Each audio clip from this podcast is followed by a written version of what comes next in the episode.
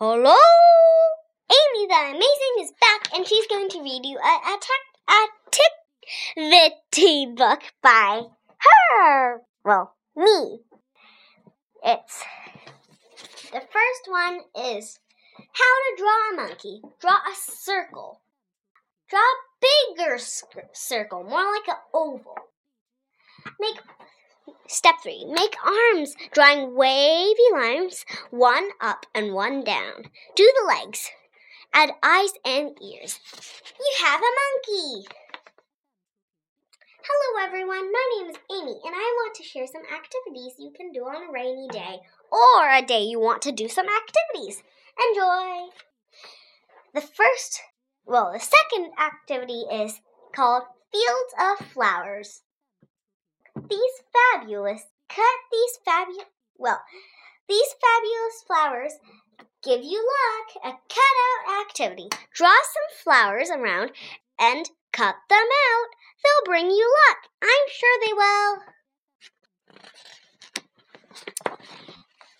Mm.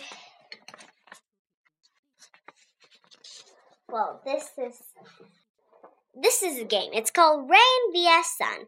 How to play cut out your sir your your player. Well, just draw yours because you can't see it. Cut out your play board. Just draw it. Well, drop random numbers on it. And a tissue and cover the board and see who can find the number that is colored. So you'll have to do this on your own and find a partner. So you're going to draw some circle or some pretty cat or something. One, you have to be sun and uh, your friend has to be rain or you have to be rain and your friend has to be sun. This one is called Smell a Scent page. What smells do you love? Example, fish and chips. You can do this at home.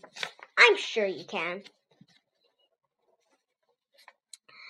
Love letter. Write a love letter to someone you love. Example. Dear family, I love you. I hope you love me too. Your best family member.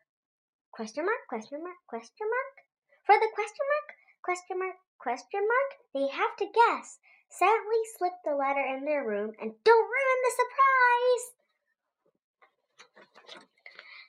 Sun paragraph or writing. Write a write some writing about how much you want the sun to be here, even though it's already sunny, but whatever. Mine is my poem is called My Sun. I want sun, I want sun, sun in the sunshine. It's so fun. A cloudy day is fine, but I really want the sun to shine. Do you like that? Should I repeat it? Yeah, I think I should repeat it. My Sun by me, Amy Wren. I want sun, I want sun. Sun in the sunshine is so fun. A cloudy day's fine, but I really want the sun to shine. Ah, okay. And the last activity, I know it's sad, but whatever. The last activity is called Ducks and Geese. Be- how to draw these beautiful birds. Step one, draw oval. Step two, draw sideways oval. So it's kind of like an oval, but sideways. Step three, draw some fluffy feathers. They can be any design. Step four, add a beak and two feet and eyes. Add color. Add color. For a goose, um, for a goose, if you want some, if you want like patches on it, um, you can add that, add color, and bye bye. But I'll see you tomorrow. Should I repeat that poem again? I really love it, so I should.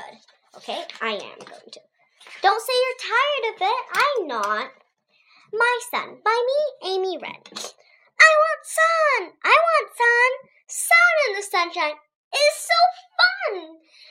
Cloudy day is fine, but I really want the sun to shine. bye bye. See you tomorrow. Yes, I mean it. Bye.